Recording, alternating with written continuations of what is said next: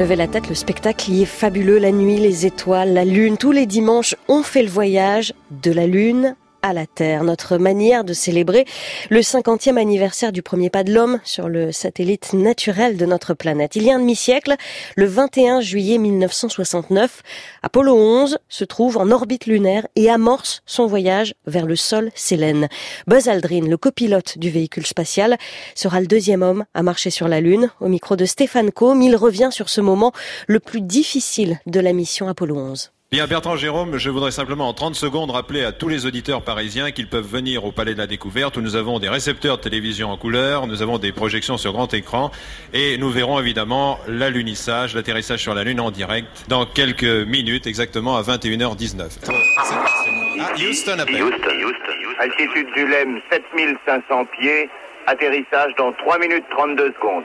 Okay, all flight controllers, go no go for landing. Retro. Go. Righto. Go. Regardez bien ces images, euh, Buzz Aldrin. Vous êtes en- actuellement dans le LEM. It is your place. We are on the right. Oui, oui, c'est ma place dans le LEM sur la droite.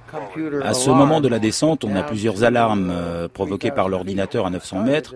En fait, on en avait déjà à partir de 9000, mais à 900 mètres, on avait l'accord de Houston pour allunir. How many computers alarms did you have? 5 peut-être 1201. 1201. Roger, 1201 alarm.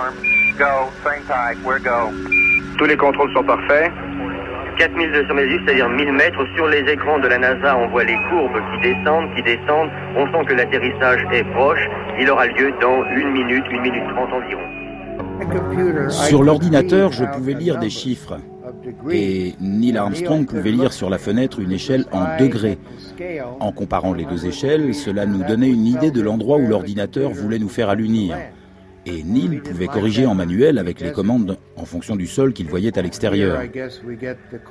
Là, je me souviens, j'ai dit qu'il restait 60 secondes et nous étions à 300 mètres d'altitude et il ne nous restait pas beaucoup de carburant. 60 seconds. 60 seconds. Ça, c'est sans doute le cratère au-dessus duquel nous sommes passés. À ce moment-là, je regardais les instruments et les chiffres qui défilaient. Nous ne voulions pas allunir sur ce cratère, mais un peu plus loin. We Là, maintenant, on soulève de la poussière lunaire, mais on pouvait tout de même voir les cratères et les pierres. 30 seconds. Forward. Down two and a half. Contact light. Okay, engine stop. APA at a descent. C'est fait, le LEM est posé. Houston, uh, Tranquility Base here. The Eagle has landed. Vous serez peut-être curieux maintenant de connaître le menu de ce premier dîner de deux hommes sur la Lune.